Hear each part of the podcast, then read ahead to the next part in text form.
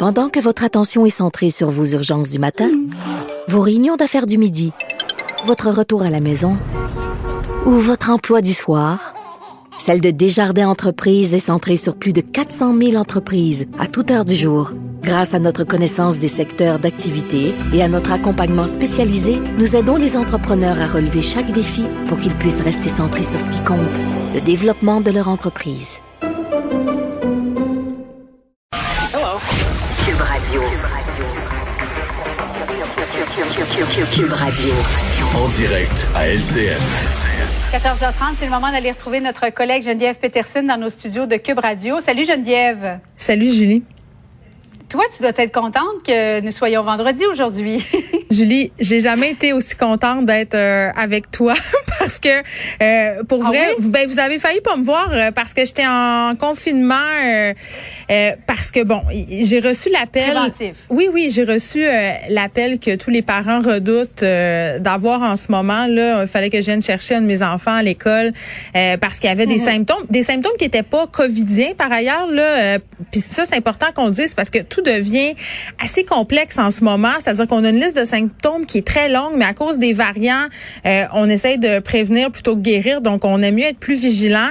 Euh, puis j'ai vraiment expérimenté euh, ce qu'on appelle l'effet domino. Pour vrai, là, c'est. euh, je veux qu'on se parle de garde partagée aujourd'hui et de COVID-19 versus les mesures sanitaires. Puis qu'est-ce qui se passe advenant le fait que, comme moi, là, on doive s'isoler. Moi, j'avais pas mesuré à quel point ça allait avoir des répercussions sur la vie euh, de gens autour de moi. Euh, je t'explique. Là, euh, l'école m'appelle, je vais chercher mon enfant, euh, j'appelle Info Santé, ils me disent euh, qu'il faut que je la fasse tester, mais ils me disent aussi qu'il faut que j'aille chercher mes autres enfants et que mon chum doit aller chercher ses enfants à l'école tout de suite là là, là pas à la fin de la journée, maintenant. Donc là on Mais va il était quelle heure quand ils t'ont appelé? ben, c'était l'avant, c'était l'avant-midi, c'était l'avant-midi. Donc là, il faut se revirer de bord, faut faire tout ça, travail ou pas. Là, il Ouais. faut que j'aille faire tester ma fille. Est-ce que euh, mes deux plus petits peuvent pas se faire garder tout seul Donc qu'est-ce qu'on fait? Tu sais, c'est- tout ça qu'il faut expérimenter. Puis là, il faut appeler Ouais. les ex-conjoints. Eux aussi doivent se placer en retrait. Donc, voyez-vous là, c'est- absolument exponentiel cette histoire-là. Euh, là, ça finit bien entre Mais guillemets. heureusement, tu as pu avoir ton, ton test rapidement, là. Ben, le résultat, en fait. Oui, je l'ai eu ce matin à 10h02. C'est pour ça que je dis euh, que vous avez failli pas me voir après-midi parce que euh, je m'enlignais Ouais. pour aligner euh, pour animer mon émission de la maison. Mais voilà, tu sais, j'ai- attendu. Moi, j'avais jamais fait de test Covid en passant. Là, c'était ma première fois. Ah ok? non, c'est vrai. C'était ma première On fois. est rendu des spécialistes chez nous. Ouais, ben moi j'étais vierge du test Covid. Je me suis pointée au service Bon. à l'auto au, euh, au stade olympique. Puis je veux juste dire, j'avais super peur là. euh, puis j'avais les jambes molles. J'avais peur. Je sais pas pourquoi, mais j'étais terrorisée à l'idée qu'il me rentre la grande affaire dans le nez. Ça fait pas mal. Je veux juste le dire là.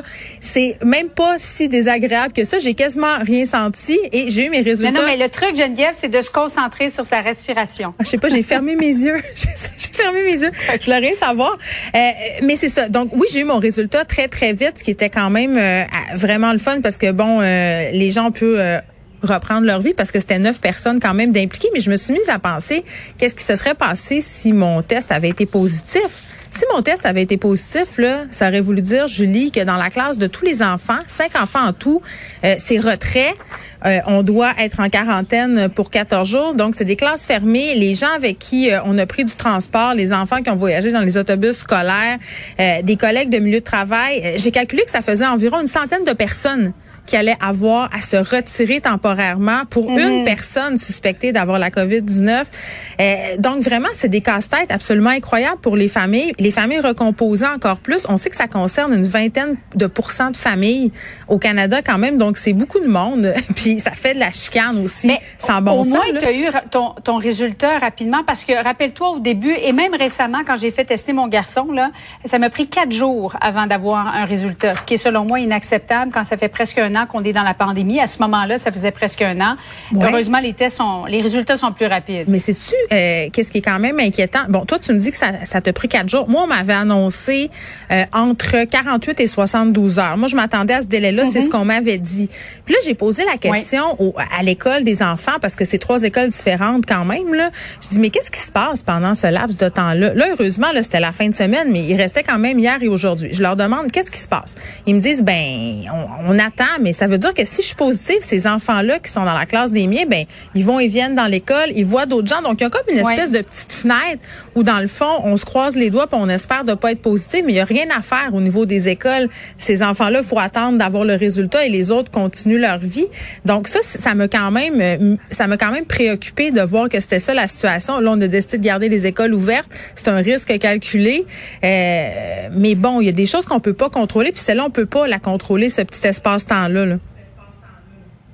Alors, heureusement, tu es de retour parmi nous et euh, tes enfants sont de retour à l'école, j'imagine. Bien heureux pour tout le monde.